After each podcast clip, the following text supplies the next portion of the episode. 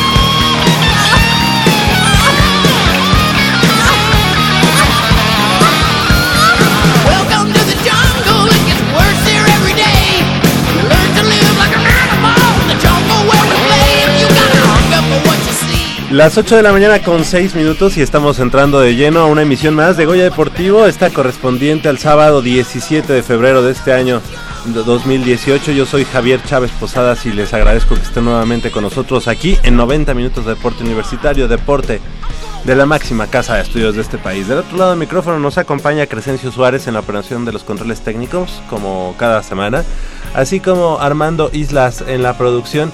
Y de este lado del micrófono me da mucho gusto presentar a mis compañeros y amigos. Manolo Matador Martínez Román, ¿cómo estás? Manolo, muy buenos días. ¿Qué tal Javier? Muy buenos días a ti, a todos nuestros amigos. Muy contento de estar esta mañana como cada sábado aquí en los micrófonos de Goya Deportivo. Tenemos mucha mucha información, tenemos invitadas de lujo, así que invitar a toda la banda, a toda la gente a que nos acompañe esta esta mañana después de, de un fuerte susto, un fuerte susto el que el que tuvimos ayer, ¿no? Sí, eh, recordándonos, ¿no? La, la tierra que pues está viva y que el miércoles pasado, que fue miércoles de ceniza, mucha gente se portó mal porque fue día 14 de febrero. Entonces, pues la tierra dice, a ver, ¿cómo que? Digo, son muchas Que teorías, son muchas teorías, ¿no? También dicen que es la, la rebel alentando, ¿no? Que por eso También la, estaba- la tierra. Eh, No, no es lo cierto, sí, es que, sí, bueno, fue Qué bueno que no pasó a mayores, pero ya. Afortunadamente el susto es más, pues vaya, más psicológico que otra cosa, ¿no? O sea, más, Sí. eh, hubo muchos eh, sentimientos encontrados, mucha, mucha gente está sensible por lo que ocurrió hace el año pasado, hace algunos meses, Ujú. y pues afortunadamente... Que la eh, verdad es que sí estuvo bastante. Bueno, ayer en el norte de la ciudad se sintió bastante fuerte. Eh, Ragnar, Ragnar como lo conocen en, en su barrio, Armando Islas, Ladillín, Patricio, como lo conocen en otros barrios, eh, y un servidor estamos en el piso 10. Ah, sí, en el del piso World de- Trade Center. Sí, no, no, no, se armó un caos, Sí, un caos. por todo lo, eh, lo previo. Eh, yo creo, bueno, su- espero que nadie de mi trabajo nos esté escuchando, pero yo creo que sí nos falta un poco, eh, mucho, un mucho a todos de, de, Cultura. de más de, de más cultura, ¿no? Para este tipo de eh, pues, de imprevistos, de, De eventos. Ese sí es un evento. porque pues vaya, una cosa son los los simulacros, ¿no? Que es difícil a veces que te salga mal si le echas ganas.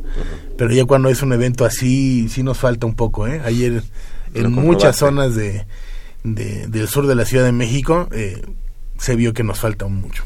Ok, bueno, pues es, es Rolo de Normandía, que aquí, bueno, obviamente en Goya Deportivo estamos de plácemes porque, bueno, está del otro lado Ragnar, Ragnar, Ragnar de, de esta serie de Vikings, Vikings. Vikings, y bueno, pues de este lado está Rolo de Normandía, así que, bueno, pues estamos muy, muy contentos de tener a mucha gente, este, de... Pues de, De Noruega. de prosapia, noruegos principalmente, ¿no? Oye, y bueno, ya en las próximas semanas dará- daremos a conocer, La próxima, la próxima semana ya también una, una situación bastante casual casual y por fresca. parte de Rolo, de Manolo Matarón Martínez, que nos va a dar una primicia la próxima semana. Y bueno, ya lo, lo estaremos diciendo aquí en Goya, en Goya Deportivo para que también lo sigan en otros lugares. Y también le damos la bienvenida a nuestro compañero y amigo, al buen eh, Isaac Camarena, que bueno, le dijimos, lo vimos de, de lejos y le, le gritamos, le advertimos, si traes todavía tu virus, quédate de ese lado de la, de la cabina, no nos, no nos vengas aquí a, a, a toser. Pero bueno, él dijo, no, ya estoy dado de alta, así que bienvenido, ¿cómo estás? Eh, muchas gracias Javier, Manolo. Pues sí, como tú bien lo dices, pues ya ha dado de alta y con muchos ánimos de estar aquí con ustedes. Y claro, después de semejante susto que tuvimos el día de ayer. Pero mira que a pesar de ¿A eso la, alarma este pues nos dio bastante tiempo, ¿no? Como Sí. para salir. Me tocó en Ciudad Universitaria. Sí, fue en Ciudad ¿En Universitaria. actividades? Sí, por ahí, ahí en Ciudad Universitaria, pero pues sí, de todos modos sí se sintió bastante y fue... Y ahí hay una alarma cercana. Sí, sí, sí. Me tocó una alarma cercana y pues la verdad sí. Pues sí. Yo, yo sentí que ah, ya no pasaba nada. Yo dije, no, ya se tardó, ya sonó mucho, hasta paró de sonar. Y de Y de, pronto- momento, ¡pum! que se empieza a mover la tierra. No, no, no. Si, si no me equivoco, el 19 fue el de, de 8.2, Sí. el de ayer fue 7.2. O sea, uno uno se pone a pensar, oye, pues estábamos nada más a uno, ¿no? De, pero eh, no. Ayer eh, eh, escuchando las noticias con, con la gente que sabe, pues, dice que el 19 fue 30 veces mayor al de ayer. Sí, es que hay que recordar, digo, sin que nadie de los que estamos aquí seamos unos eh, Expertos. eruditos en el Claro, tema, claro. pero hay que recordar que tiene mucho que ver el epicentro, La la, distancia. y además el terreno que tuvo que pasar ese, ese sismo para llegar a la Ciudad de México. Y también tiene que ver, y eso lo hemos aprendido eh, creo que a partir del 19 de septiembre pasado, tiene que ver también qué tantos qué tantos metros de profundidad tuvo o, o kilómetros también eh, del el epicentro entonces eso eso tiene mucho mucho que ver así que recordarán también que hubo uno creo que fue el del 19 que el epicentro fue no en las costas sino fue en las en la colindancia entre Puebla y Morelos creo que ese fue el del 19 Ese fue el del precisamente. 19 y el Estaba- anterior, que fue todavía mayor, pero que con menor... o pues, sea, más menores, distancia. estrag- menores estragos en la ciudad, fue en las costas, pero Ajá. pues sí ese a fue el mayor del distancia. 10 11 de Unos días antes, ¿no? Había sido. 10 u 11 de septiembre. 9, 9, perdón. Ok, bueno, pues así las cosas, sin que seamos nosotros eruditos, ¿verdad? Pero pues sí, este 7.2 fue el eh, la intensidad de este sismo que vivimos la tarde de ayer aquí en la Ciudad de México, que como dices, pues se necesita mayor cultura, de todos modos, por más que ya tenemos algo de experiencia en estos menesteres, pues sí, se necesita un poquito más de cultura en cuanto a eh, saber cómo reaccionar después de un eh, movimiento telúrico de las características de eh, del de ayer. Ragnar estaba gritando como vieja chancluda.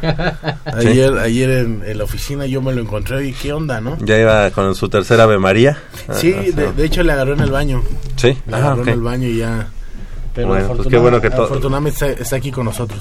Pues, ¿y qué les parece si ya después de estos minutos que ya tuvimos de para hacer el preámbulo, eh, iniciamos, iniciamos ya con la información y es que, bueno, la fase estatal de la Universidad Nacional 2018 ya inició y una de las disciplinas donde la UNAM buscará el pase a dicha justa es el tocho bandera, que históricamente para la institución ha entregado buenas cuentas. El año pasado que fue eh, la primera ocasión en la que el Tocho Bandera estuvo presente en la Universidad Nacional. Ahorita vamos a conocer de viva voz por qué no estuvieron ahí, por qué a lo mejor las autoridades o, el, el mismo equipo no estuvo presente en esa Universidad Nacional.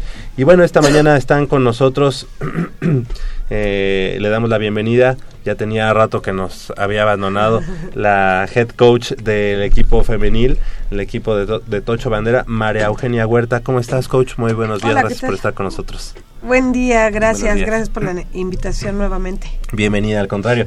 Y también están con nosotros eh, Eli de, Eli de Sara Aguilar Flores. Muy buenos días. Buenos días. ¿Lo dije bien? Sí.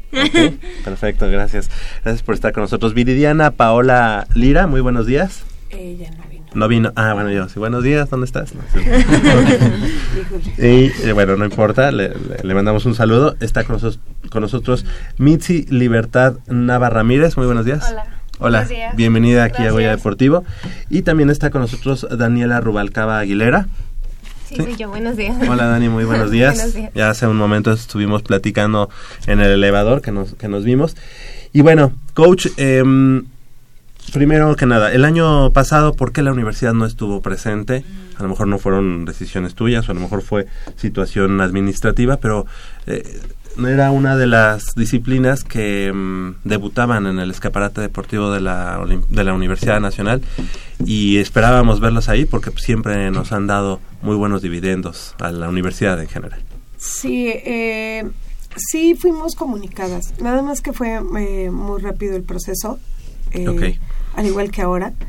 Este, eh, yo ya me había enterado eh, precisamente hace un año que, que podía haber la posibilidad de que, que se pudiera ir por otras instituciones. Solo que en esta ocasión, eh, bueno, nos dijeron que teníamos que formar un equipo, se empezó a formar y ya después la decisión eh, es que era muy rápido. Este, no habíamos trabajado nada, al igual que en esta ocasión no se trabajó nada, pero eh, fue decisión de no participar, eh, fue muy pronto porque eh, teníamos que conformar el equipo un jueves y teníamos que salir un martes.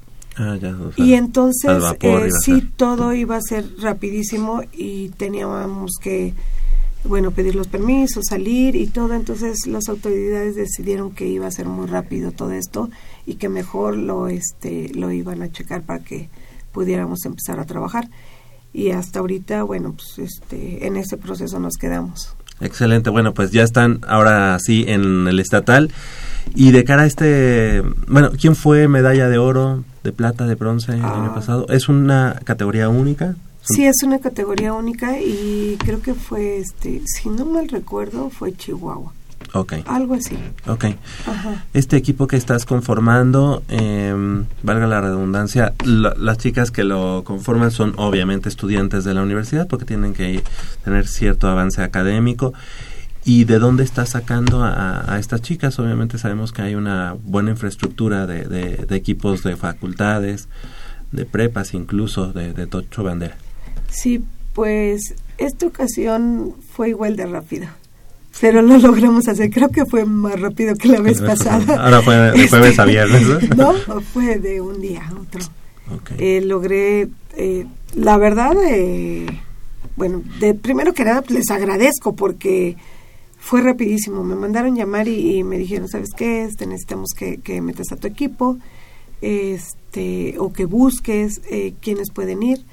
Eh, las jugadoras tienen que tener cierto avance académico, ciertas este, características para que puedan estar, eh, sobre todo en lo estudiantil. Y eh, bueno, yo hice una convocatoria en un grupo que tenemos y en una página que tenemos de Pumas Oro. Entonces empezamos a, hacer el comunicado. Eh, logré hablar con algunas que me decían, oye, fulanita sí va.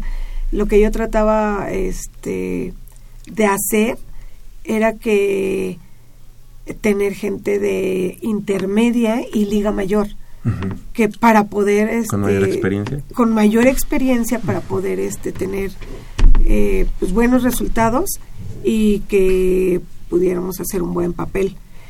Entonces, lo que logré hacer fue hacer unas invitaciones de quien yo tenía conocimiento, otros me estuvieron diciendo, eh, fulanita, este eh, juega en tal equipo y, también estudia en la universidad, Perenganita también, y así. Entonces, eh, conforme pude hacerlo, y otros trataron de hablar con unos y demás, pues así conjuntamos el equipo. Algunas de mis jugadoras, o la mayor parte de mis jugadoras, este, de unas categorías, estudian en la universidad, son de diferentes niveles, y pues bueno, fue como pudimos jalar un poco. Eh, también eh, este, hicimos conocimiento de, a lo mejor, y en Pumas Azul, Pumas Blanco, no tengo conocimiento de cuántas sean, que son las líneas que estamos, pero bueno, pues esperemos que eh, tener el mayor tiempo posible para que podamos hacer realmente una convocatoria grande, porque hoy que me entero, hay gente con demasiada calidad y que juega ya Liga Mayor y con grandes este competencias y que tienen este nivel muchísimo más alto eh, pues poderlas convocar en, en un Mm, futuro siguientes claro hacer tra- hacer trabajo desde ahorita Perfecto. Eh, Elide o Sara, ¿cómo quieres? ¿El que debe Sí, bueno, Elide, platícanos cómo ha sido la integración del equipo, cómo ha sido eh, estos primeros, eh, o el conocer a tus, a tus compañeras ya en el, en el terreno de juego. Pues al principio, bueno, ya que fue el primer partido, sí fue un poquito difícil porque no nos conocíamos muy bien y sí nos costó un poco tra- de trabajo y también como no habíamos entrenado tanto tiempo juntas, pues sí fue un poco más difícil, pero pues yo creo que ya ahorita en, estas alturas llevamos como dos semanas entrenando más o menos y sí ya, o sea, ya nos conocemos un poquito más, ya sabemos cómo nos movemos y pues ya está, está mucho mejor conformado. ¿De qué equipo, eres? Yo he jugado con la coach Juca siempre. Ah. ¿Y qué desde estudias? chiquita. Este, estudio Relaciones Internacionales en la Facultad de Ciencias Políticas y Sociales. Ok, aquí hay gente que se pone de pie. Claro. ¿no? Muy bien. Oye, y, y en tu caso, ¿qué posición juegas? Eh, yo juego de linebacker y de receptor. Y a veces de centro. Ok, Mitzi, ¿nos podrías platicar tú de, eh, de Mitzi, perdón, Sí. de qué eh, facultad eres y qué posición juegas? Sí, claro. Eh, yo estudio en la Facultad de Derecho eh, y juego de, en la defensa de Roche y en la ofensa de receptora. Ok, ¿nos puedes platicar de este primer partido que ya tuvieron? Eh, me parece que fue contra la VM, ¿no? Mm, contra VM Centro. Pues como ya comentó aquí mi compañera, es que sí fue un poco complicado porque, pues ya te comentó, fue muy rápido todo. Entonces realmente el primer partido estuvimos ajustando algunas cosas, pero yo creo que lo hicimos súper bien y pudimos sacar el partido. Sí se nos complicó, pero ajustamos y lo pudimos ganar. Dani, fue un 6-0 que, bueno, pues obviamente refleja que eh, fue un partido bastante apretado, pero ¿cómo viste el nivel? Eh, han tenido poco tiempo para, para integrarse, pero eh, un, empezar con una victoria siempre es importante. Sí, claro, eh, pues primero tenemos que tener confianza en nosotras y como lo acaban de decir mis compañeras, es un equipo que tiene poco entrenando, pero yo le veo muchas capacidades, todas son excelentes jugadoras, todos tenemos un, un nivel excelente y pues yo creo que podemos lograr algo grande en esta universidad. ¿Tú qué estudias y de qué juegas? Eh, yo estudio en la Facultad de Química, estudio Química Farmacéutica Biológica y este eh, juego de receptora en la ofensa y de defensiva soy safety y cornerback. Ok. Chicas, eh, así rápidamente, únicamente, para saber qué ha sido o cómo ha sido para ustedes, o sea, tanto la integración del equipo y qué representa que el equipo tenga que formarse, como decía la coach, de un día para otro. O sea, qué emocionalmente y físicamente para ustedes, en qué les afectó o en qué les benefició. Pues es una oportunidad muy grande porque pues somos la primera generación que estaría yendo a la universidad, entonces sí es se siente muy padre la verdad y es como un orgullo representar a la a poder representar a la universidad y pues más que la coach nos haya tomado en cuenta, pues sí se siente muy muy bien. ¿Cuáles son los partidos que siguen? Eh, contra la Nahuatl Sur, este sábado, va a haber- vamos a jugar este sábado contra la Nahuatl O sea, Hoy. Ah, no, Ah. hoy. Hasta el sábado. Perdón. Sí, en el rato, no sé contra quién sea la siguiente. Bueno, es que Aquí hubo una eh, serie de, de equipos, eh, de instituciones que no entraron a, eh, al, al- a la ronda porque sus inscripciones no estuvieron bien. Y otros eh, declinaron porque no tenían la, la, la, la gente para poder estar. Entonces, este, pues éramos cuatro. Bueno, éramos más, pero se fueron re- eh, reduciendo muchísimo. Se fueron Entonces, descalificando. sí, solitos. Y pues se supone que pasan cuatro. Entonces, este, yo, Todos esto, van a pasar. yo esto a, ella- a ellas no se los había dicho que pasamos Ajá, cuatro, bueno. entonces ya pasamos. pues, ¿qué les parece si empezamos a festejar? ya pasamos a la siguiente ronda y este nada más vamos a definir lugares que sería este eh, el, el- la VM Centro el Anáhuac y nosotros Entonces eh, se suponía que pasaban cuatro pero ya el cuarto se descalificó por eh, el tipo de inscripciones que hizo y demás ¿Qué era quién? este la VM Sur Ah, ok. entonces este bueno eso Esos tres entonces van a pasar a regional. Así es. Ese del regional, entonces, este, pues ya estamos clasificadas. Ajá. Pero bueno, Eh, pues pues no es cuestión de no es cuestión de nosotros. Claro. Nos da más tiempo para entrenar y pues sí, para tener la oportunidad para podernos foguear contra más equipos. Ok, y bueno, obviamente no hay que hay que ir paso a paso, pero ¿cuáles Claro. serían las expectativas de- del equipo? Eh, digo, ya estando con el pie, este, digamos, en, en el regional, en el regional seguramente se van a medir a equipos ya mucho más formados, mucho más eh, con más infraestructura. Eh, ¿Cuáles serían las expectativas? Eh? Eh, ahorita eh, lo creo y tenemos la capacidad para por lo menos estar en, en, en la universidad.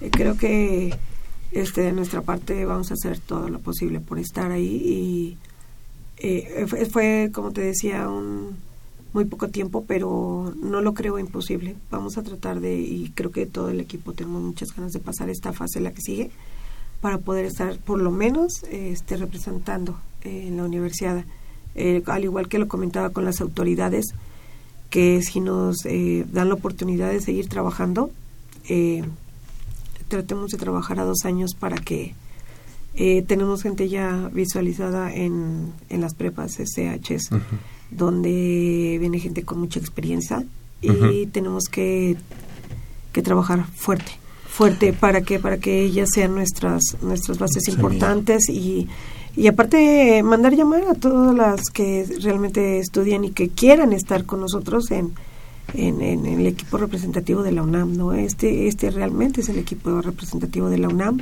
y, y creo que es un privilegio estar ahí. Muchas eh, estudiantes que fueron mis jugadoras de la, de la universidad y que eh, pues ya terminaron, eh, de verdad eh, se volvieron locas diciendo qué lástima que no estuvimos, pero pues yo creo que hay oportunidades para las demás generaciones y podemos hacer un muy buen trabajo, pero trabajando.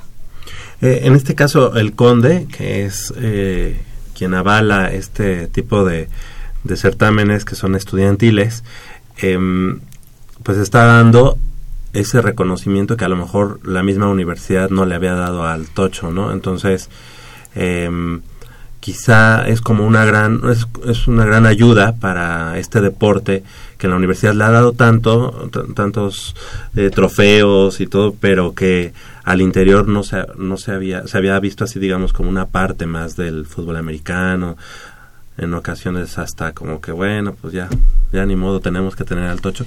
Y ahora es oficial o sea eso tendría que ser oficial y con mucha más con mucho más peso. Qué representa para ti después de haber estado en campeonatos nacionales en campeonatos internacionales en mundiales incluso coach este que esta sea digamos la primera ocasión en que la universidad como tal requirió de ti así de, de, de manera oficial Bueno, eh, yo siempre le he dicho, eh, eh, ha sido un privilegio. Eh, eh, tengo la fortuna de que, de que me hayan llamado y al igual hay muchos coach que lo, que lo he platicado con ellos y no es que yo haya ido a, a, ponerme a, a disposición de la gente, sino que, bueno, pues, la fortuna fue de, de que me mandaron llamar a mí. Este, O sea que algo, sab- algo sabían y algo habrás hecho bien, ¿no? Durante es- todo este tiempo. Ya lo habíamos platicado este alguna vez con, con Max y, y mm, se había quedado, eh, el año pasado se había quedado así de, oye, lo, va a empezar lo de la universidad y dije, sí, adelante, si puedo ayudarles, con gusto. El día que yo ya no pueda ayudar eh, por situaciones o porque ellos quieran cambiar, eh, también va a ser un placer el haber estado, ¿no? Y que mejor, yo se los decía a ellas, este, gócenlo, eh, gócenlo porque no cualquiera está aquí y somos la primera generación y tenemos esa fortuna y vamos a trabajar, vamos a hacer lo que podamos y, y sí, para mí es un privilegio también así estar representando y, y ser la coach para poder ayudar a la universidad. Siempre lo he hecho y siempre he tratado de que, de que tengamos buenos triunfos y que se sientan orgullosos de nosotros. Enhorabuena, coach. Eh, pues yo creo que usted está ahí por, no es por casualidad, la verdad yo no tenía el gusto de conocerla, pero ya había escuchado a usted tanto en la dirección como fuera de ella, con mismas compañeras que sé que han jugado el deporte y me han hablado bien de usted. Pero ahora yo quiero preguntarle otra cosa, usted disculpará mi ignorancia un poco. Eh, en el presente torneo, en el certamen de este momento, el equipo que usted conforma ya es definitivo, o sea, ya no se puede incluir ningún otro tipo de jugador, bueno, jugadora en este caso. Pues eh, bajo las reglas que me dijeron, eh, se inscribieron 22 jugadoras, 23, que creo que el máximo era 25, que fue lo que les comenté a las, a las muchachas. Y eh, yo decía, denme la oportunidad de que pueda meter más gente, no porque no crea en ellas, pero creo que podemos eh, meter gente con más experiencia para que nos pudiera ayudar. Creo que el límite realmente ya no se puede hacer. O sea, ya es Son las 25 que entraron. son las en ese- 25 y 25. Pero aparte de las 25, por ejemplo, este solamente pueden jugar 16. Ujú. Entonces, ese es el límite. Entonces, tengo que dejar algunas afuera. Eh, yo les dije que no se vayan, porque primero en, un, en una etapa puedes meter esas 16 y las otras que faltan pudieran ser que de esas 16 que a lo mejor alguna lesión, eh, estoy viendo que no está funcionando bien, puedo tomar de esta parte de las que están ayudándonos, pudieran complementar este la otra, eh, el, el- el equipo que podemos meter de 16 jugadores. Eso es, eso es lo que tengo entendido. Si yo pudiera eh, convocar eh, ahorita y que lo hiciéramos más grande, bueno, yo creo que muchas conocen, conocen más gente que pueden estar eh, en, dentro de, de la del equipo y que bueno se pudiera hacer eh, un mayor trabajo con gente más experimentada ¿no? Eh, Elide, ¿qué- ¿a qué se compromete el equipo de, de Tocho en este, primero el estatal, que ya lo- ya, nos, ya supimos que ya ganaron, que ya pasaron, pero el, eh, ¿qué podemos esperar de, de ustedes para el regional? Y bueno, pues Pues igual Pues- queremos entregar resultados y pues por nosotras vamos a hacer lo que esté en nuestras manos, vamos a poner todo de nuestra parte para que el equipo siga funcionando y se siga integrando de una mejor manera y este y pues eso, queremos entregar buenos resultados para que esto pueda seguir. perfecto. ¿Ya se habían enfrentado entre ustedes o se habían conocido al- algunas de ustedes? Sí, Sí. este, ella juega en Diablitos y pues el año pasado tuvimos la fortuna de jugar el Nacional eh, y enfrentarnos en, en la final. Desafortunadamente nosotros como Pumas eh, perdimos, este, pero Ok. Ya habíamos jugado. ya habíamos jugado. Y ahora ya como, est- como estudiante, pues ahora te integras Claro. al equipo y sin rencillas. No, claro que no. Para mí igual Claro. fue como principio un poco de nervios, pero la verdad me aventé y la verdad estoy muy bien y agradecida igual con la coach por la oportunidad y igual un orgullo estar aquí. Ujú. ¿Qué, qué- cómo es, eh, digamos, ese, esa combinación entre ser estudiante y ser eh, una jugadora de, de tocho? En tu caso, Mitzi. Pues en mi caso yo creo que ya llevo un poco de tiempo jugando y estudiando y jugando, entonces eh, yo lo he sabido llevar bien, o sea, estudio y entreno, entonces realmente ¿Desde cuándo juegas? yo empecé en los, a los 15 años más o menos, ahí entrenando, este, Entonces sí, ya tengo un poco de tiempo entrenando y jugando, entonces ya ya es como una rutina igual para mí. ¿Y por qué el tocho, Mitzi? Ah, porque el tocho. realmente no es como que alguien me, o sea, mis papás o algo así. Te Eh, ajá, o sea, realmente eh, con mi coach que juego en Diablitos, él me invitó de la secundaria. Ok. Entonces, yo, él era mi profesor de la secundaria, de educación física, y de ahí él me invitó, y realmente, pues, me gustó, y ahí, Ok. sí. ¿En tu caso, Ben? Mm, ¿Desde cuándo? Pues yo lo llevo desde la sangre. Mi abuelito jugó en este los Bulldogs de la Normal. Mi papá jugó en los Pieles Rojas del Politécnico. Él fue campeón del coach de rodero en 1989. Ujú. Y pues yo llevo ¿De jugando. qué jugaba tu papá? Eh, él es safety, strong safety. Ok. Entonces, pues a mí me amo la defensa y yo Oye, ¿qué te dice que ahora tú traes los colores de la universidad? Pues eh, es- no es complicado porque sabe que a mí amo el deporte, amo el Claro. fútbol americano y amo el tocho bandera, entonces mientras yo lo juegue y lo disfrute en mi universidad, pues Claro. que, que más Él privilegio. va y te ¿no? aplaude. A lo mejor no echa el Goya, pero va y te aplaude.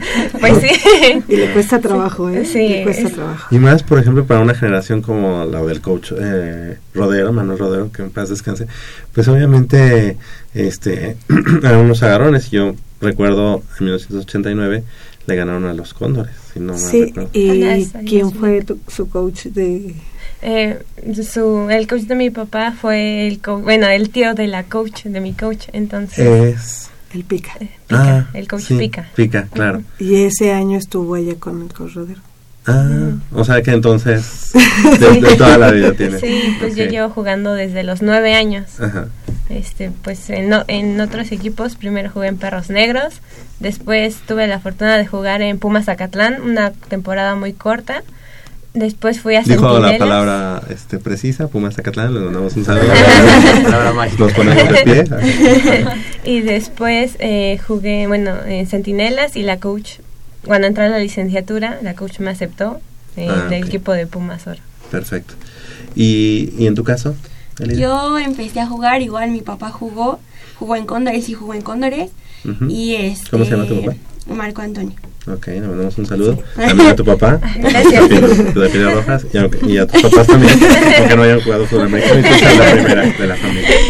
Sí, este, igual desde chiquitas mi papá nos empezó a decir que nos iba a llevar y ya finalmente nos llevó con la coach Cuca y pues desde ahí juego llevo ocho años con ella. Perfecto. Sí.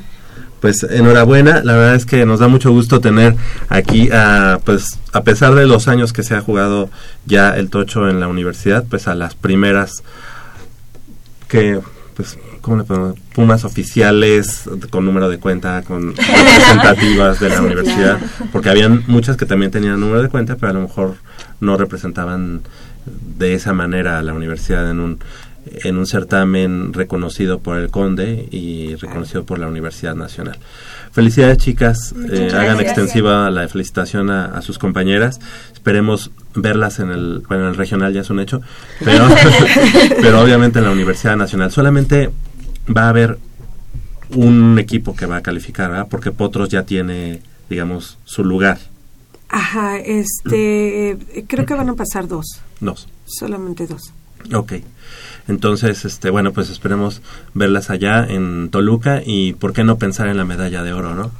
Se van a, a enfrentar en el regional, quizá a uno de, una de las regiones más fuertes en cuanto al tocho. eh, y obviamente a los equipos del norte, ya en, en el, en el nacional, que es la universidad. Pero esperemos que, ¿por qué no pensar en la medalla de oro, verdad? Claro que sí. Yo este siempre he dicho que tenemos que ir un paso adelante y creo que hoy estamos haciendo el trabajo para, para estar ahí, eh, tener buenos resultados y que se vayan todos satisfechos y que las niñas también eh, crean en su equipo y crean en su institución, porque siempre les he dicho, eh, tienen que amar en dónde están y tienen que saber de dónde salieron. Exacto. Y siempre les he dicho que, que vamos, vamos a, a tener buen papel y, y nada más necesitamos eh, este, trabajar trabajar, trabajar. Ahorita trabajar para los, hacerlo. los uniformes fueron así Sí. como rápido. Este, sí. este, Digo, porque yo recuerdo que tú, en cuanto a los uniformes, siempre salen uniformes muy vistosos, muy bonitos. Sí. Y ahora que los vi, y ahora que los vi, no, no, tiene, no están mal, pero van a estar mejor en relación. este, sí, eh, eh, fue algo que tenían, este, Sí, cada eh, quien. fue, traté de, de, de ayudar un poco con, con la impresión y todo, pero este, yo creo que vamos a tener bonitos. Perfecto, yo lo sé. Eh, te agradezco mucho, Eli de Sara Aguilar Flores, por haber estado esta mañana con nosotros. Gracias a ustedes. Eh, que haya mucho invitación. éxito. También a Mitzi Libertad Nava Ramírez, muchas gracias. Muchas gracias a ustedes. Y también a Daniela Rubalcaba Aguilera, muchas gracias, integrantes Muchas todas ellas. gracias por la invitación. Al contrario, eh, que haya mucho éxito. Coach Ma- María Eugenia Huerta, gracias por haber estado esta mañana con nosotros aquí en Goya Deportivo y que haya mucho éxito tanto en el eh, estatal, el regional y en la Universidad Nacional. Hoy, ¿a qué hora juegan? A las 3 de la tarde, Hoy a las campo 3. 3. Campo 3. Perfecto, pues ahí para que nuestros amigos que quieran ir a apoyar a las chicas de, del Tocho y ya en este camino hacia la Universidad Nacional, hoy ante la Universidad Anáhuac Sur. ¿Verdad? Así es. Gracias, coach. Gracias a Gracias. ustedes, Gracias. nuevamente a todos. Son las 8 de la mañana con 40 minutos. Hacemos una breve pausa aquí en Goya Deportivo y regresamos con mucha más información del mundo deportivo de la Universidad Nacional.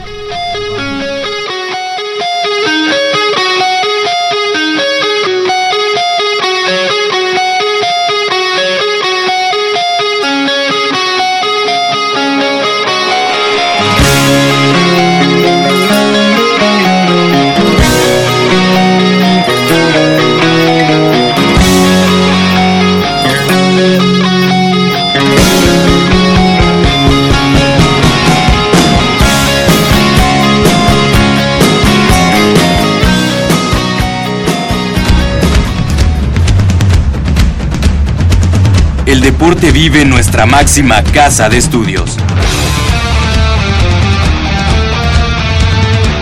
Más de 40 disciplinas diferentes, cientos de deportistas, una sola voz. Goya Deportivo. Cada sábado el felino se apodera del cuadrante. 90 minutos del deporte de tu universidad. Escúchanos todos los sábados de 8 a 9.30 de la mañana por el 860 de AM. Goya Deportivo. La voz del deporte universitario.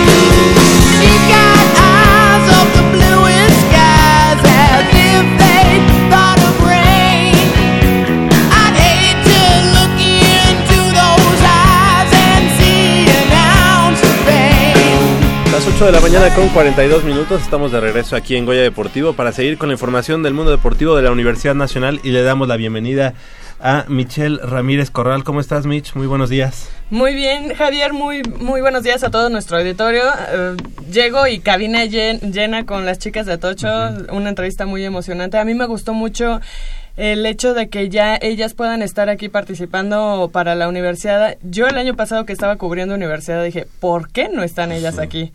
¿Sabes? Además siempre han demostrado un gran nivel, ¿no? Exactamente, justo por eso dije, ¿por qué no están ellas aquí? Sí, claro. Entonces me da... Incluso sin, sin entrenar hubieran podido hacer así como que un collage. Sí, sí, casi, casi. Me da mucho gusto que ya estén ellas este, incluidas para esta edición de la universidad y pues a ver de, de qué cuero salen más correas. Exactamente. Y le, y le damos la bienvenida también a nuestro compañero y amigo Jacobo Luna, que esta semana eh, cumplió años, así que también felicidades. ¿Cómo estás? Muchas gracias amigos, este fue un cumpleaños número 22 bastante agradable. ¿22? 22, Ay, sí, por favor, muy- claro muy, que muy no. joven En todavía. cada pierna. En cada pierna. Muy bien. Este, pero gra- gracias Javier. ¿Trabajando por o qué? No, afortunadamente no.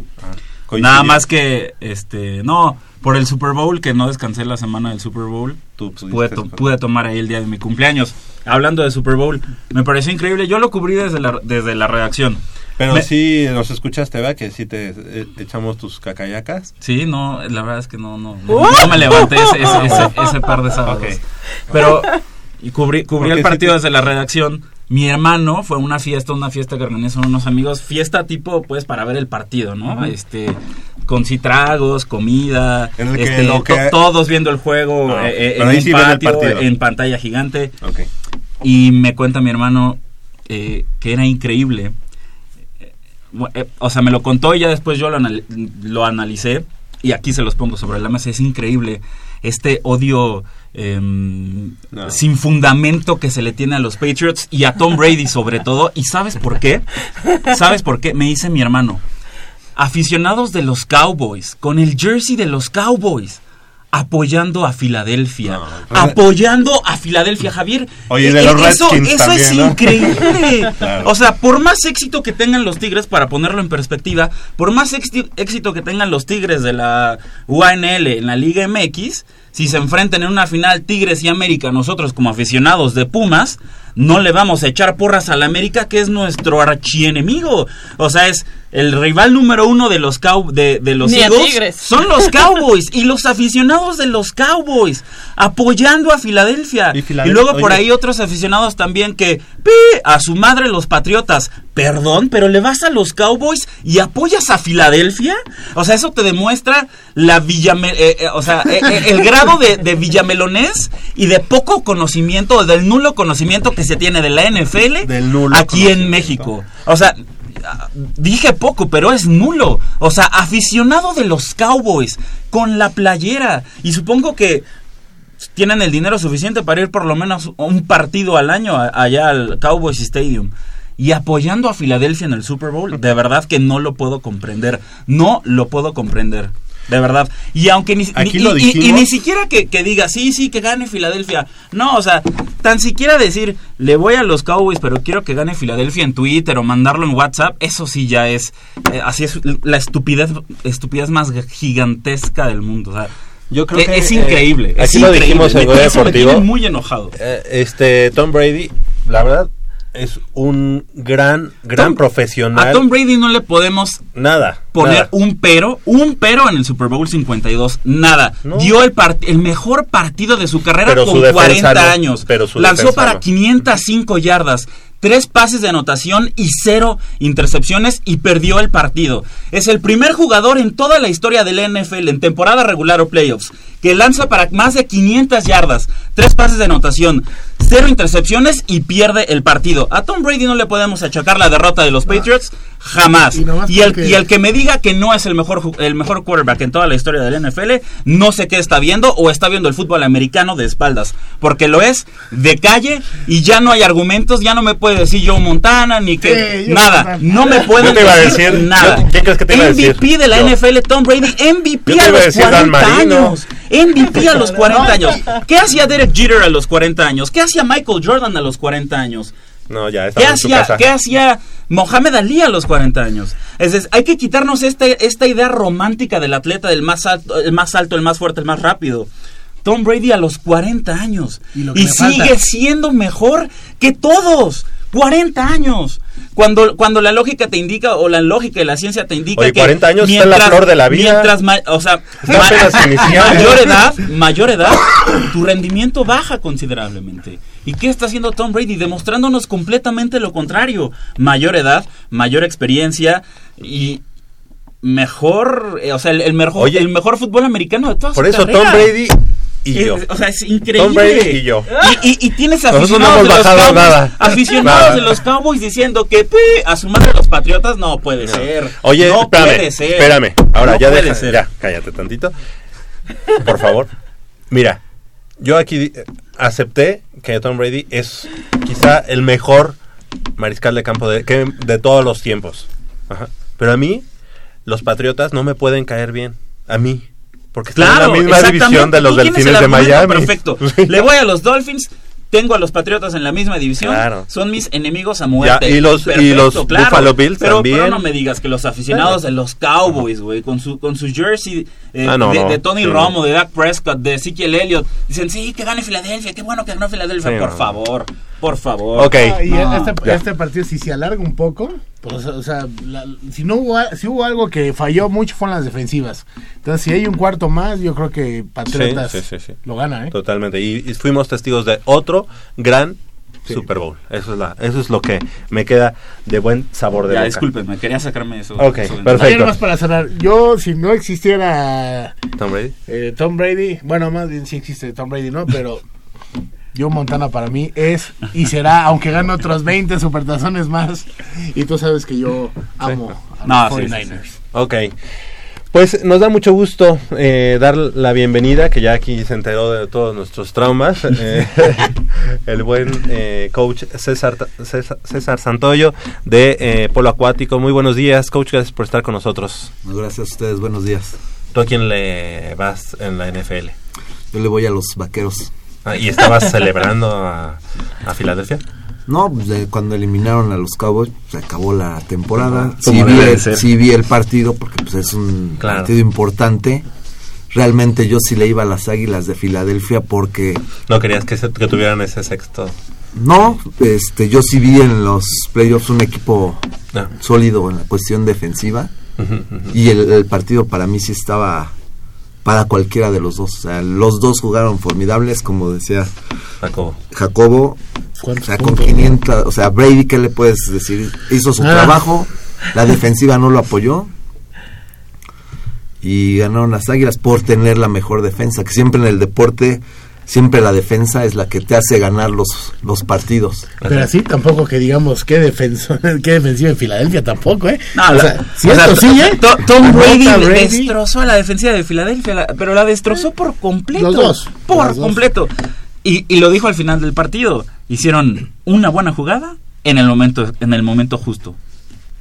Y fue, y fue eso. Yo creo que o sea, sí el iba- strip sack de Brandon sí iba a regresar. Y los Sí, iba a- Patriotas nunca hicieron una, con una jugada de su defensa buena Exacto. que hubieran hecho, Sí. podría haber cambiado el partido. Sí, sí.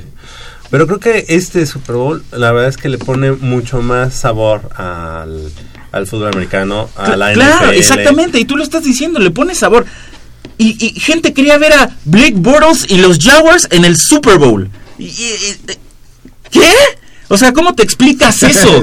O sea, eh, juego de campeonato de la americana, eh, Jaguars en Patriots. Y, y la gente estaba, no, sí, que ganen los Jaguars. Y, disculpa, ¿quieres por- ver a Blake Bortles en el Super Bowl? Y- Claro, y, es, y es pero como les digo, es esta poco- analogía de, voy a ir a un restaurante de lujo a comer. Sí, ¿qué vas a pedir? Ah, pues una ensalada.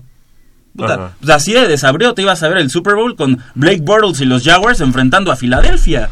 O sea, Tom Brady es Tom Brady, los Patriots son los Patriots y la mejor dinastía en toda la historia de la NFL, punto. O sea, no, no me puedes decir, o sea, la mejor dinastía de la NFL eh, desde la era del Super Bowl, pues, ¿no? Sí, sí. Por, por si lo- los, los que quieren debatir que Vince Lombard y, los Packers. y... Ok, Ok, se las concedo. La mejor dinastía en toda la historia de la NFL en la era del Super Bowl, punto. listo. Bueno, el coach César Santoyo hoy nos vino a, dar una plática también de fútbol americano, pero también queremos platicar con él porque los Pumas de la Universidad Nacional cumplieron la misión en el Circuito Nacional de Polo Acuático desarrollado en la alberca de Ciudad Universitaria al conseguir el primer lugar en dos categorías diferentes, junior, que, que fue para menores de 22 años, y juvenil, para menores de 17 años, en un torneo avalado por la Federación Mexicana de Natación. Luego de cuatro días de ardua competición, las dos escuadras demostraron su jerarquía al interior de la alberca olímpica de Ciudad Universitaria, donde se dieron cita equipos representativos de los estados de México, Querétaro, Nuevo León y Ciu- Ciudad de México. Eh, coach César Santoyo, ¿qué, eh, ¿de qué estamos hablando en este sentido? Eh, el polo acuático en este campeón, en este circuito nacional es, digamos, algo, algo así como mm, previo a la universidad, digo, a la Olimpiada Nacional, son chicos más grandes, eh, son chicos que ya, ya están, digamos, en, en qué parte de su, de su trayectoria deportiva. Bueno, este, este calendario que surgió de la Federación Mexicana de Natación para esta temporada se hizo en base a que estaba en duda la Olimpiada Nacional, 2018. Entonces se creó un formato de competición en el cual para asistir a un campeonato nacional tenías que participar en dos circuitos para poder clasificar a un campeonato nacional. En esta ocasión, bueno, ya esta categoría ya cumplió con sus dos circuitos nacionales, en los cuales en noviembre del año pasado asistimos a Guanajuato con los, las mismas categorías y obtuvimos también el primer lugar. Ahí En estamos este hablando de las dos categorías, la juvenil y la junior. la juvenil y la junior es su segundo circuito y ahora sí que hicieron el doblete. ¿no? Oye, pero algo, algo que me gustaría destacar y lo quise dejar para este momento es las dos categorías auriazules llegaron a su respectiva final e incluso coincidieron con el mismo rival, que son, y aquí vamos a decirlo muy bien porque la verdad es que la... esta mm, Rivalidad. rivalidad se ha incrementado mucho y se ha acrecentado por todos los demás deportes, pero en el polo acuático, ante los Tigres de la Universidad Autónoma de Nuevo León y en ambas categorías los vencedores fueron los Pumas de la universidad. Eso habla, pues obviamente, de este gran trabajo que se está haciendo o que se ha hecho desde hace mucho tiempo en el polo acuático. Y cómo, cómo, cómo se enfrentaron estas, estas finales, cómo son esos equipos de, de lo- de los Tigres en un deporte que la- lastimosamente no tiene la cobertura que tiene otros deportes, pero que pues sabemos que siempre Tigres es de calidad porque invierten mucho en sus equipos este, representativos. Sí, bueno, en la lo que es la categoría junior participaron tres equipos, se jugó un formato de round robin dos veces, y en el cual el equipo de la UNAM, o sea, el primer partido sí lo ganó fácilmente a los Tigres, también hay la rivalidad con, con los otros deportes, y en el segundo partido ya se decidía el El- primer lugar, ¿sí? Entonces ahí estuvo un poquito más complicada la participación, pero al final nunca estuvo en peligro el, El título. el título. 12-8. Siempre fuimos ganando, ganando, ganando, ganando. Pe- Pero sí deja un sabor diferente. Deja un sabor diferente jugar contra los, los Tigres, precisamente porque son dos instituciones educativas, prácticamente van similares en su programa deportivo. En la categoría juvenil, realmente el domingo en la mañana todavía no sabíamos nuestro rival. Nosotros en la ronda preliminar que jugamos round robin todos contra todos, de los seis partidos, la UNAM ganó sus seis partidos. Y por el pase a la final, todos llevaban dos derrotas. Tigres, Plan Sexenal, Querétaro. Entonces se decidió por diferencia de goles el rival de la final. La final era a las 3 de la tarde y hasta las 12 supimos que Tigres era nuestro rival en la final. Y era lo que yo quería enfrentar Claro. a, ese, a ese equipo. Históricamente, siempre, digo, hemos seguido a Pumas y, y siempre ha dado buenos resultados, han tenido un fogueo incluso na- no solamente nacional, sino internacional. En el caso de Tigres, no sabemos a ciencia cierta cuál es la, el nivel. En el waterpolo también, digamos, es, es un nivel importante el que tiene y si eso viene a partir de hace unos años o siempre ha sido así. Pues sí, es, ha sido un rival importante. Como en el- sucede en el deporte, pues tienes altas y bajas. Inclusive ahorita Tigres en la categoría femenil es el que está dominando el polo acuático Ok. en e- de hace años. Y siempre ha estado peleando los tres primeros lugares. Es un rival que sí es fuerte. Inclusive a mí le tocó ver la semifinal en la Olimpiada Nacional en Guadalajara. Nos tocó el- la semifinal contra, Contra Nuevo, León. León. Nos jugamos el pase a la final y afortunadamente ganamos. Un partido muy difícil ahí. Son cerrados los partidos. Que la base era Tigres, digamos. Sí. Coach, pero Tigres, o sea, realmente sí es este parámetro para decir eh, si, si vencemos a, a Tigres, el polo acuático de la UNAM o el programa de polo acuático de la UNAM va por buen camino o está en, está en buen nivel o cuál sería esa, ese equipo, cuál sería esa universidad. Porque también Jalisco es importante, ¿no? Bueno, en este el nivel de del polo acuático en la UNAM sí está en las expectativas. Seguimos siendo un equipo Claro. competitivo y demostrando con los triunfos. Siempre hemos estado entre los tres primeros lugares en las categorías varoniles desde 2015 hasta la fecha. Hemos estado manteniendo. Y sí es un un parámetro Nuevo León, o sea, Jalisco en esta ocasión no se pudo presentar, pero yo confiaba que el equipo sí, sí le podía ganar, porque traemos la misma base del Nacional del 2017, que fue el Campeonato Nacional Junior, que obtuvimos el primer lugar, que en esa ocasión sí vino el estado de Jalisco, Baja California, Sonora, entonces se mantiene la misma base y el equipo sigue manteniendo ese nivel. Entonces sí estamos para expectativas todavía mayores.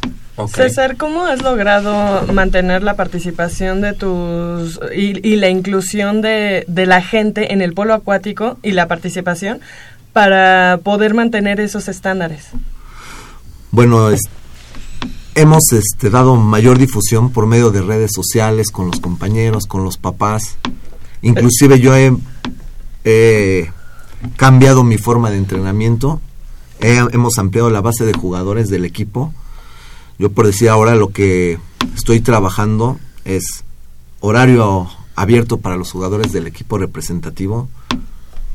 Desde la mañana hasta la tarde, a la hora que puedan ir a entrenar que sabemos que es difícil con sus compromisos académicos que estudian en diferentes planteles. Tengo alumnos en FESIS Tacala, CU, distintas carreras, distintos turnos. Entonces, lo que hice fue una apertura de que a la hora que puedan ir a entrenar, desde las 10 de la mañana hasta las 7 y media de la tarde, pueden ir. Como Sí. sesiones personalizadas. Sí. Entonces al final hay dos o tres días en el cual ellos ya saben que tenemos que realizar un trabajo de táctica, un partido interescuadras. Pero no es difícil ahí, o sea, ahorita comentaba que, o sea, todo personalizado, no es difícil conjuntar al equipo. No, porque ya llevan años Trabajando. trabajando, juntos. Ya se conocen, ya saben lo, cómo juegan, en qué posición juegan. Entonces, el trabajo físico se puede hacer individual.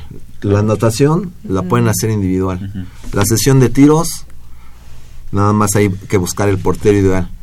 Ya la conjunción es los juegos, las ta- la táctica, pues ya se trabaja en la semana o en unos partidos interescuadras que tenemos.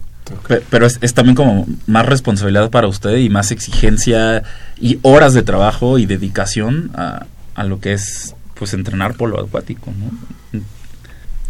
O sea, es como un reto más, más grande el decir, vengan a la hora que quieran, perdón, y aquí los recibo. Pero eso les nos ha dado esa Frutos. esos frutos y además a la- como les decía al ampliar la base de jugadores ellos mismos están buscando quedar entre esos 13 jugadores que participan o sea en cada categoría que tenemos hay exigencia. 16 17 jugadores ¿Y cómo ¿Sí? le haces para la inclusión? Para- digo, necesitas gente que venga detrás de cada uno de esos equipos a renovar eh, tus equipos por ya con miras a un futuro, ¿no? Bueno, ahorita ya tenemos desde la categoría de 13 y menores, categoría infantil, categoría juvenil, juvenil mayor, junior y primera Es que fuerza. toda la infraestructura. Que de juvenil mayor ya hay jugadores que pueden jugar en la categoría junior, inclusive en la primera fuerza. Entonces, dos o tres jugadores juegan en dos categorías. Entonces, tenemos la base que son de los infantiles, 14, 15 años, que ya ahí los vamos empujando, inclusive en la categoría juvenil. En este circuito yo este, inscribí tres jugadores infantiles. Jugaron muy poquito, pero ya los vamos ahí empujando. Oye, hace un momento nosotros platicábamos de eh, con las chicas de, del Tocho que por primera vez se, in- bueno, se integran a, a este escaparate deportivo de, de la Universidad Nacional. El caso del polo, del polo acuático desde hace mucho tiempo salió de, de- desde la Universidad Nacional. Eh, ¿Qué tan lejos estamos para que para que regresara el waterpolo? Y si el día de hoy existiera el polo acuático en la Universidad Nacional, ¿cómo le iría a los Pumas? Bueno, yo les voy a platicar que en el año 2000 yo jugué la última Universidad Nacional en Tamaulipas, quedamos en primer lugar, Fue medalla de oro. fue medalla de oro. De ahí se sal- salimos del programa de la Universidad Nacional y se ha tratado de volver a incorporar este deporte en el la programa, misma situación pero en la que, perdón, eh, las universidades eh, que no tienen ese tipo de infraestructura para tener todos esos deportes, en algún momento sacaron a, a todos esos deportes en los que la universidad pues es una potencia y sigue siendo una potencia y al día de hoy no se ha podido regresar, ¿verdad? si no, no se ha podido regresar. Yo he tratado de hablar con entrenadores para juntar y hacerle una propuesta directamente al conde. Hasta el momento solamente está la UNAM, está la Universidad de Ciudad Juárez, Tigres de Nuevo León, está el, I- eh, se llama ITESO de Jalisco, Guadalajara. de Guadalajara, esos cuatro equipos. Bueno, y el Instituto Politécnico Nacional tiene jugadores que están en distintos e- clubes de aquí de la Ciudad de México, pero no están de una manera tan Integrados. organizada para esa situación. Y respondiendo a la pregunta que qué lugar obtendríamos, yo sinceramente no es por presumir, pero no tendríamos rival porque al final las competencias que nos presentamos como UNAM, nosotros somos un club y hay competiciones que siempre vamos contra Estados como un Nuevo León, Querétaro, Un Michoacán.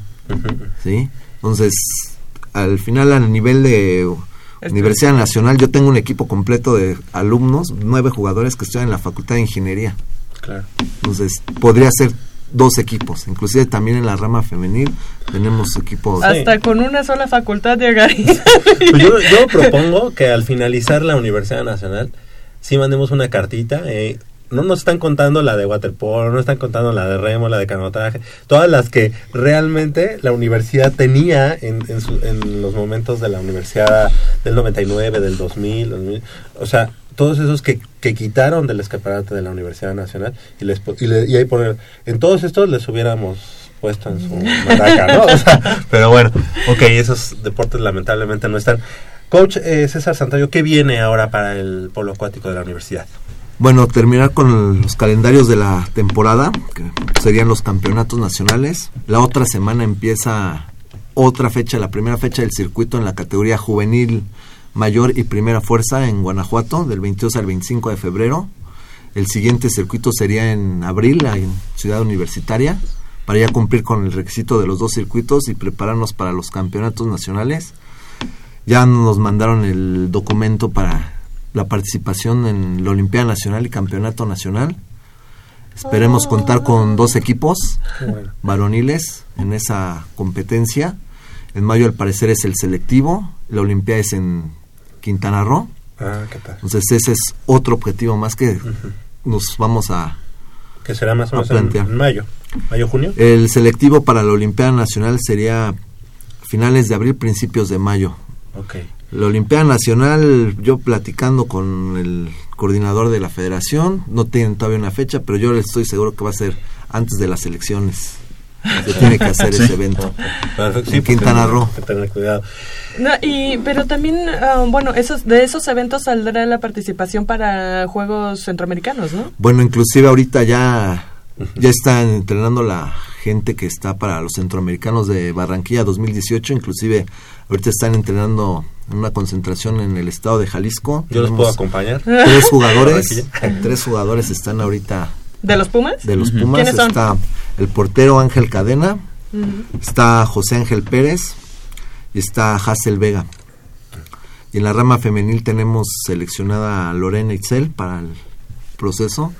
Yo estoy seguro que sí van a, quedar, quedar. entre los 13 Ah, jugadores. A los cuatro les ve posibilidades Sí. de, de Sí, realmente ahorita ya la- el proceso de la selección nacional ya nada más están Afinando. afinando, ya queda muy poco tiempo, ya van proceso de cuatro o cinco concentraciones y en todas las convocatorias siempre han estado esos, esos jugadores. Pues la verdad es que nos deja muy, muy, muy contentos. Siempre eh, la participación del waterpolo, del polo acuático universitario, siempre es eh, muy positiva en todos lados, eh, tanto nacionalmente como internacional. Creo que siempre tienen eh, buenos dividendos para la Universidad Nacional. Lamentablemente, como lo decimos, no hay eh, muchos medios en los que se, se difundan ese tipo de resultados, pero creo, sin temor a equivocarme, que es eh, si no, eh, debe estar en el top 3 de los deportes de la universidad, que siempre, siempre dan la cara por los colores azul y oro. Coach César Santoyo, esto habla del gran eh, trabajo que se está haciendo tanto en las bases, los semilleros, como obviamente en los equipos ya representativos, equipos mayores. Estamos eh, de plácemes y obviamente seguiremos eh, informando de los de las actividades que te preguntaba que vienen en puerta y que esperemos sigan esos esos buenos dividendos. Te agradecemos mucho que hayas estado esta mañana con nosotros y algo que, que desees agregar. No, pues muchas gracias a ustedes. También es los triunfos que hemos obtenido han sido también por parte de, de todo el conjunto, tanto de la- del personal administrativo como parte de comunicación social que están al pendiente de los eventos, este, da- dándoles mayor difusión. Eso nos ha ayudado a también obtener esos esos logros, Claro. ¿no? Por ahí vi en las redes sociales precisamente que se eh, iba a haber creo que un partido nocturno, o fue un partido nocturno de las chicas, eh, de, o, del- o- o era el varonil de polo acuático hace unas un par de semanas o una semana, a lo mejor estamos hablando de este mismo certamen, ¿verdad? Sí, sí fue de- del mismo certamen. Ajá, pero a mí lo que me llamó la atención es que ya no era nada más el aviso, sino que estaba pues, un diseño ya Claro, diferente para, para el polo acuático, así que enhorabuena y pues que sigan los éxitos, coach César No, pues muchas gracias. Y a ver si me puedo dejar un mandar un saludo a mi hija que nos esté Claro. escuchando, que se Ah, un saludo. ahí. ¿Cómo, se llama? Ilse Un saludo, Ilse. Claro que sí, ¿cuántos años tiene?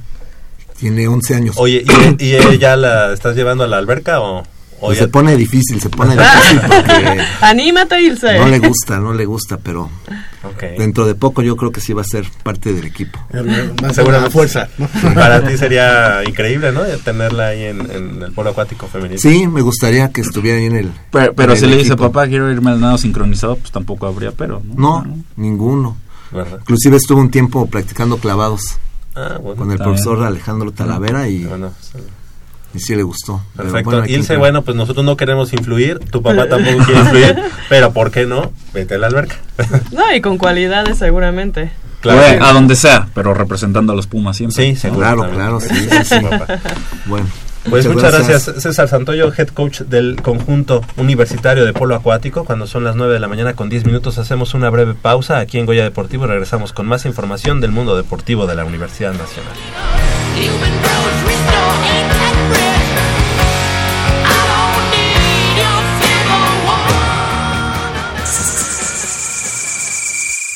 Mmm, está buenísima.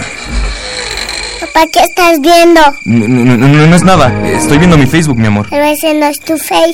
Sí, ya sé, pero por favor no le vayas a decir a tu mamá. ¿Qué es lo que no me tiene que decir, eh? ¿Eh?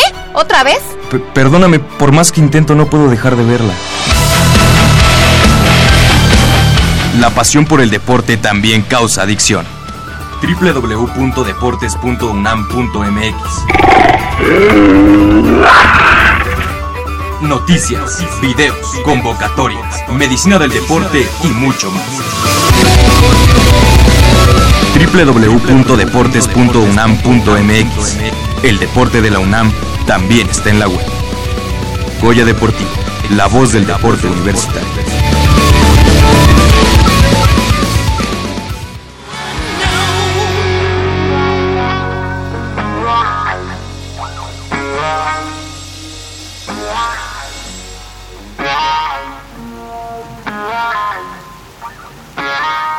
So civil about war anyway?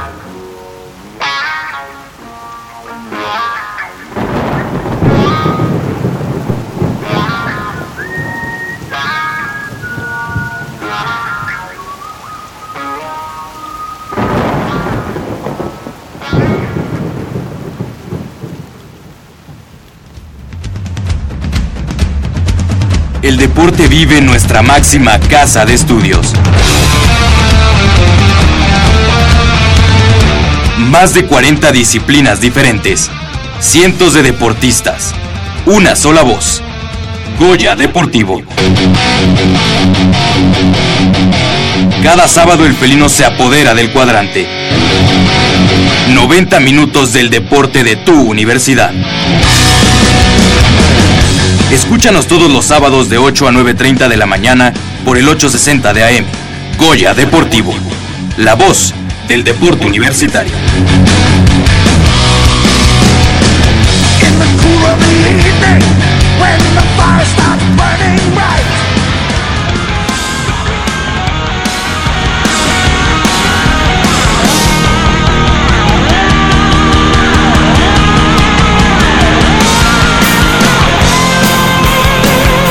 9 de la mañana con 13 minutos, estamos de regreso aquí en Goya Deportivo y bueno, pues el, mar, el miércoles pasado, Jacob, Manolo, eh, Juan Isaac, Mitch, este Pumas, pues tenía todo así como puesto para tres puntos más parecía en el en la Pa- para seguir en la cima de la tabla. Para- y además para, siendo alejarse un del poquito fútbol mexicano. Pero un gran planteamiento de Memo Vázquez, lo dijiste hace en ese mismo ese mismo día.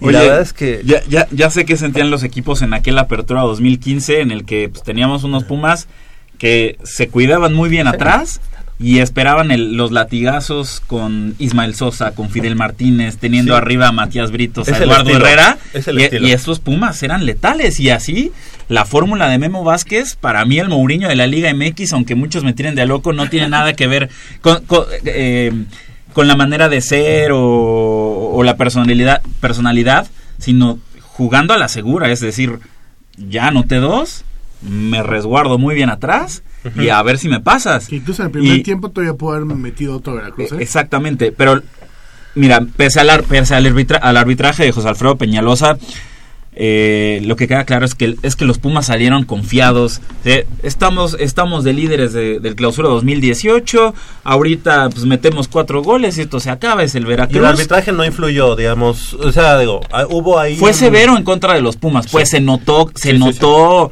que, que el árbitro onda, tiene ajá. algo, algo en contra del equipo, porque no es la primera vez que nos lo hace. pero tampoco podemos decir que el arbitraje fue, fue factor, Factor. En el resultado. Y hubo posibilidades como para cambiar el resultado del segundo tiempo, ¿eh? O sea que no influyó el árbitro. Es- sí, no, para nada. Y, y lo que sí hay que decir es pues, los Pumas que salieron confiados, como si fueran el Real Madrid, así peloteando, así ahorita, ahorita acá en cuatro, no se preocupen y mira. eh, pero, pero creo que es eh, bueno que el golpe de realidad haya llegado ahorita, jornada 7, y no más adelante en el torneo. No en una jornada 15, 16, no, en- la liguilla, por ejemplo, no en uno- unos cuartos de final, eh, partido de vuelta, por ejemplo. O sea, creo que el, golpe de realidad es ahora y es decir y, es que, el equipo se dé cuenta de, oye, el Veracruz que está peleando el descenso, que es un equipo sin posibilidades al título reales, digo, de, de que puede hacerlo, claro, ¿no? Pero eh, nada es imposible, pero se antoja complicado que el Veracruz pueda pelear por, por el, por el título. Ese equipo de Veracruz con Memo Vázquez está peleando por, por no descender. Y eso lo convierte más peligroso, ¿eh? Sí, claro, pero o sea, pero es decir, es que los Pumas se den cuenta de pues, hasta el Veracruz o hasta los equipos que vayan abajo, pues nos pueden dar nos pueden dar la sorpresa y nos pueden hacer partido y tenemos que estar concentrados y es concentrados y es como dice Nicolás Castillo, son finales. Porque Nicolás Castillo desde el inicio del, del torneo ha tenido ese mantra. Son 17 finales. Y, 11. y se jugó contra Pachuca y quedan 16 finales. Y se jugó contra el Atlas y quedan 15 finales. Ahora, ahora el equipo pues, le, le quedan... ¿Cuántos finales más? Seis. Nueve finales más. No sé, soy muy malo para las matemáticas simples. Eh, Ah, sí, ya.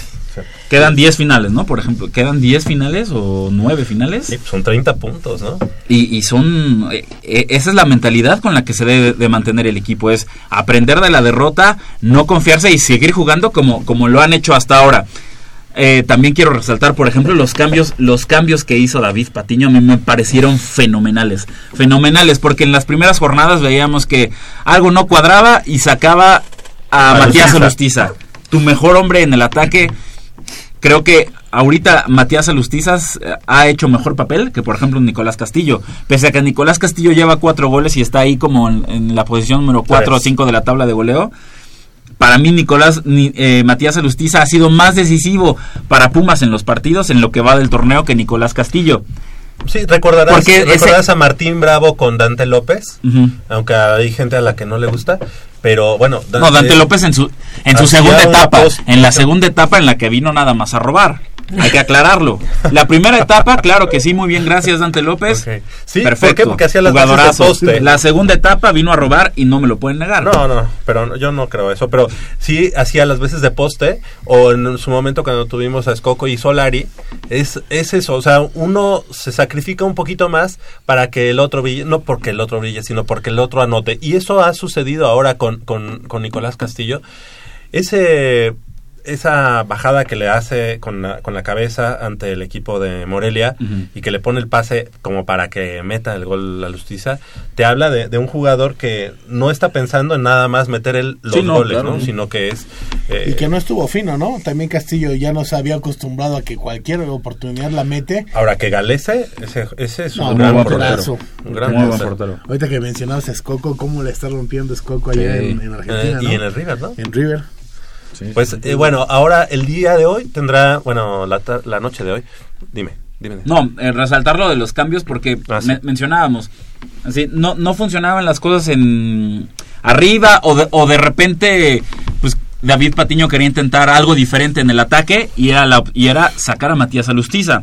Ahora con, con el, con el Dejó partido en contra, 90 tra- minutos. tratando de, de remontar un marcador, primero de, primero de empatarlo y después de, de buscar la victoria, es saco a, a José Carlos Van Rankin, que la verdad es, es la primera opción para salir. Es, es decir, porque todos están jugando eh, excepcionalmente bien. O sea, un Marcelo Díaz, un David Cabrera no los puedes sacar porque es perjudicar eh, tu recuperación en media cancha y, y tu creación de alguna manera ofensiva. No puedes sacar a Nicolás Castillo, no puedes sacar a Matías Alustiza, Pablo Barrera y Jesús Gallardo lo están haciendo muy bien. Muy bien. Entonces, el primer cambio es, ¿sabes qué? José Carlos Van Rankin, tú que eres el futbolista con menos calidad del plantel y tal vez el, el eslabón débil, el punto débil del equipo, Oye, vente. y que ahora no lo ha hecho mal, ¿eh? No lo ha hecho mal. A, ver- a ver que siga así, lo mandamos a Europa, que nunca regrese, que allá se quede. Estaría perfecto. O sea, Pero- es- no lo ha hecho mal en esta temporada, eh, no ha desentonado, digamos, con los demás. No, Sí de que desentona, desentona. Sabemos O que sea, es el eh, jugador este, De que con desentona, menos desentona y dices, aptitudes. ahí está el pan, por supuesto que lo dices. Pero se ha, se ha sabido defender, o sea, ha- se ha aplicado en la marca, eh, no es tan atrabancado a la hora de ir al frente. También, también pierde la marca también a veces, pero pues tiene, a- tiene ahí a, Arribas. a Alejandro Arribas. Que ahora la, la regó él. La, la regó Alejandro Arribas, pues ni modo. No importa, A- así claro. pasa, o sea, Claro. no, no, lo, no lo vamos a masacrar a Alejandro Arribas. No, Ay, no, jamás, jamás. para nada, o sea, yo, yo, yo estaba gritando en el estadio Arribas, Lopetegui te está viendo, porque de verdad que Lopetegui, el entrenador de España, porque de verdad que Alejandro Arribas está jugando Muy eh, muy bien. Y entonces, eh, el, la- el primer cambio es, ¿sabes qué? Vente José Carlos Van Rankin eh, e ingresó... mm, No recuerdo quién, quién ingresó, pero, pero el movimiento fue quito a, mi, a mi lateral derecho y juego con línea de tres. Es- Luis Fuentes se convirtió en central y eran eh, Luis Fuentes, Alejandro Arribas, Luis Quintana, Pablo, Pablo Barrera y Jesús Gallardo como carrileros. Después fue, ¿sabes qué? Necesito más, más este, gente al ataque. Vente Luis Fuentes, mantengo la línea de tres y ahí Marcelo Díaz juega como tercer central, juega de líbero Marcelo Díaz junto con junto con Luis Fernando Quintana y Alejandro Arribas, que es de los beneficios de tener a un tipo como Marcelo Díaz en, en, en el equipo, en la alineación titular, mí que que te permite que te permite jugar con, con los sistemas tácticos a la Marcelo perfección. Díaz para mí es el mejor jugador de Pumas Sí, ahorita, por ¿eh? supuesto. Por mucho, ¿eh? Oye. Es el que le da equilibrio en la media cancha. Cosas que antes no se veían en Pumas, transiciones y todo. Marcelo Ma- Díaz le da no, todo. y es increíble cómo, cómo el, el- el nivel de David Cabrera ha subido Tremendo. con Marcelo Díaz a un lado. Tremendo. Con Marcelo Díaz a un lado, David Cabrera es otro Y futbolista. si no se pone las pilas en español, va para atrás. A ver, Mitch, por favor. Perdón, quiero hacer un paréntesis en todo esto. Quiero hablar del mismo deporte, pero del el equipo representativo de eh, Fútbol Asociación de la UNAM. Porque ellos eh, han estado ahorita, después de un letargo que tuvieron en su... Varios años. Eh, sí, varios años de, de su participación en diferentes eventos. Ahorita están retomando pues el lugar que le pertenece a la Universidad Nacional en un campeonato eh, universitario de este de una marca de teléfonos que no la vamos a mencionar pero está La Liga Telmex, ¿no? Exactamente. bueno, yo no la quería mencionar. Este está compitiendo contra la UTLAB, contra la NAHUAC en sus diferentes campus, ¿Y en contra la? UP. Está en segunda posición, solamente eh, precedido por la UTLAP y le, le lleva tres puntos. Entonces yo sí quiero recalcar un poquito este, este desempeño que han tenido los chicos de, de, de Pumas, del representativo varonil. Incluso están los Tigres, están eh, los Tex en sus diferentes versiones. Entonces, Claro que sí. sí, un sí, sí. aplauso muy, queda, muy fuerte Queda muy para bien ellos. este, este eh, paréntesis que hiciste, porque es el mismo deporte y porque son estudiantes deportistas de la universidad. Así que les mandamos un saludo al representativo que está de regreso y ojalá. Y también el femenil. Sí, claro. Y, no, y nos está representando de una manera digna. Oye, ya. Después de ese, cerramos el corchete y el paréntesis. Y eh, Manolo, para el partido de hoy, eh, luce complicado, ¿no? Eh, esa cancha de, de Tijuana, salvo ese, ese de 2015 en el que fuimos y ganamos, y yo digo ganamos, este, todos los demás se nos ha indigestado mucho Cholos. Yo, yo creo que Cholos en este momento es quizá la mejor defensiva del fútbol mexicano, ¿no? Tiene un gran arquero, su defensa es muy buena y es uno de los equipos más difíciles para, para enfrentar como visitante, ¿no? sé que si lo que estamos buscando es un buen parámetro, yo creo que hoy está ad hoc para ver cómo está. Digo, el equipo. pero, pero estos Pumas han demostrado que tienen el nivel para competirle a, cual- a cualquiera. Y en donde ¿eh? sea. Y en donde sea, exactamente. Y hay que demostrarlo no exactamente, no importa si, a- si enfrentas a un Tigres, un Monterrey, un América. O sea, estos Pumas, que, que de eso sí le damos el crédito totalmente a David Patiño. Eh, una David mentalidad completamente diferente. Y es a, a garra, Patiño espíritu, coraje, y su cuerpo de entrenadores. ¿eh? Yo creo Sí, que supuesto. lo que ha hecho Alpizar y Cristian Ramírez también tienen ya Sí, este, claro. Físico y, este, y a las- y y Pata. Da- Daniel Lipata. Creo que han hecho mucho con In- el equipo. incluso hasta Alfredo Saldívar. O sea, Alfredo Saldívar, yo sí, por ejemplo, en el partido del, del, del miércoles, yo sí, yo sí le pongo ahí el asterisco en, en ese gol de Veracruz, que en lugar de tratar de, salir a cerrarle el espacio al, al futbolista, se echa para atrás, se echa para atrás, se echa para atrás y le dice, pues, remátame a placer, ¿no? Yo, es- ese es el único, pero que le pondría hasta ahorita en el torneo. Pero lo de, lo de Alfredo Saldívar ha sido increíble la manera en que se ha repuesto, porque, pues, hay que reconocerlo, Alfredo Saldívar, pues, o sea, todo 2017 dio, Sí, dio unos partidos Pero lamentables. recuerdas, Jacobo, que él, él necesitaba mejorar mucho sus salidas, ¿no? O sea, las salidas en los tiros de esquina, en las jugadas a, a balón parado, como que muchas veces se queda como estático y eso nos sucedió en ese partido contra Lobos, que también creo que también le, le podemos achacar ese primer gol. Y él es ese muy gol que le- sobrado, ¿no? También.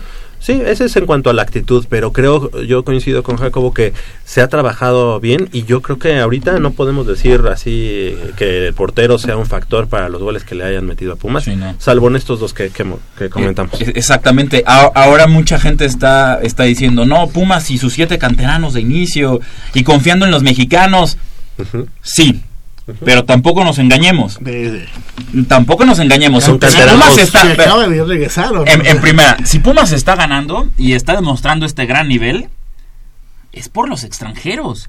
o sea, es porque tienes a un Alejandro arriba y que aparte son una columna vertebral Sí. que está ahí. Como era antes. eh, que está ahí perfectamente bien, bien señalada. Que es Alejandro Arribas En la defensa. en la defensa jugando a un gran nivel. Marcelo Díaz que está demostrando por qué es seleccionado chileno y por qué es bicampeón de América. Sí, sí. Un Matías Alustiza que es un viejo lobo de mar en el fútbol mexicano y crack de cracks. Y Nicolás Castillo. Es decir, e- esa, es, esa línea de cuatro futbolistas en, en el centro del campo, o sea, en el, en el medio de la cancha, han hecho toda la diferencia para Pumas. Y históricamente eh, eh, Pumas tenía una buena columna vertebral y hacía jugar bien a los mexicanos. Exactamente. Y a pesar de que estos no son unos chavitos, de hecho ya están bastante vetarrones. Ya 25 es el más Oye, pero te voy a decir que Pumas para Eh, las características y para las circunstancias a las que se iba a enfrentar en esta temporada por la cuestión del porcentaje Claro. y todo eso, Es que el porcentaje no afecta en esta. El, porce- el, el- el Por eso, año. pero a lo que voy es, no se, no tenía por qué darse el lujo, así de que no, ahora sí, con puro canterano de 17 años. No, la Sí, verdad es no. que las cosas estaban, Va- era más se estaban poniendo rojas. ¿no? Y, y ahora, ajá, exactamente. Y ahora de esos canteranos, seamos realistas. ¿Cuántos tienen la posibilidad de salir a otro equipo o de ser... Ya lo vimos con Cabrera, O, ¿no? o de ser, no sé, eh, elementos de selección nacional. Eh, o sea, nada más Quintana. Luis Fernando Quintana. Pablo Barrera. eh, No, ya. Yo, eh, Jesús yo- yo he Gallardo. visto- Gallardo. Yo he visto que Y- Pablo Barrera ha retomado No, mucho sí, su no, nivel. o- A lo mejor ya no va a y ser párale de tomado en contar, cuenta. ¿no? O Supongo sea, que lo que nos quieres decir Sí, es de, de Luis- jóvenes, esa- ¿no? Exactamente. O sea, regresándonos, por ejemplo, a, a esta historia de Pumas de producimos aquí futbolistas para que después de cuatro años en el equipo puedan salir a otro equipo de primera división. ¿Cuántos realmente de, de estos Pumas podrían hacer eso? Jesús Gallardo y Luis Fernando Quintana y Ya. párale de contar. Porque José Carlos Van Rankin nadie lo va a querer. Luis Fuentes ya salió a Monterrey y ya se vio que en un equipo que es protagonista del fútbol mexicano, pues Luis Fuentes no Oye. es tomado en cuenta. A, a Monterrey le faltaba su lateral izquierdo titular para la final contra Tigres, Oye, pues la hasta- final del torneo pasado, y Antonio Mohamed prefirió habilitar a un defensa central por ese costado, primero que antes que poner a Luis Fuentes ahí. Sí. Es, es decir, Luis Fuentes es un buen jugador. Oye, pues en una Pero no es que nos ningún regresan al Chispa Velarde, ¿no? No, claro, yo por, yo encantado. Pues digo, es en el lugar Yo- de Van Rankin, encantado. ¿no? Ahora, eh, David Cabrera, ¿No? igual David Cabrera con las dos... ¿Del otro? Chispa Velarde es zurdo. O sea, en el lugar también de este... Sería eh, Rankin, no. Que nos regrese un derecho, que regrese Israel López. A- Ahora, por ejemplo, un David Cabrera, pues ya salió a Morelia y tampoco era tomado en cuenta. No, era banca. Un, un- pasa? un Pablo Barrera, pues Son que ya que pasó por Europa. Pumas. Exactamente. Solamente en Pumas.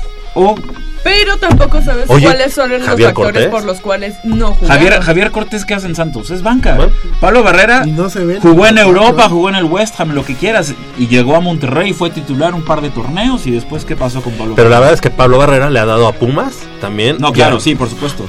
Sí, Pero no, digo, o sea, no nos, o sea, no y nos hoy, engañemos, oye, y hoy tenemos además, además banca.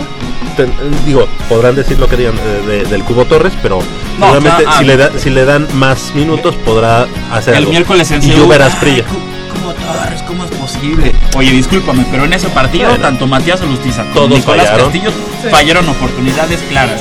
Y, y Eric Hugo Torres en ese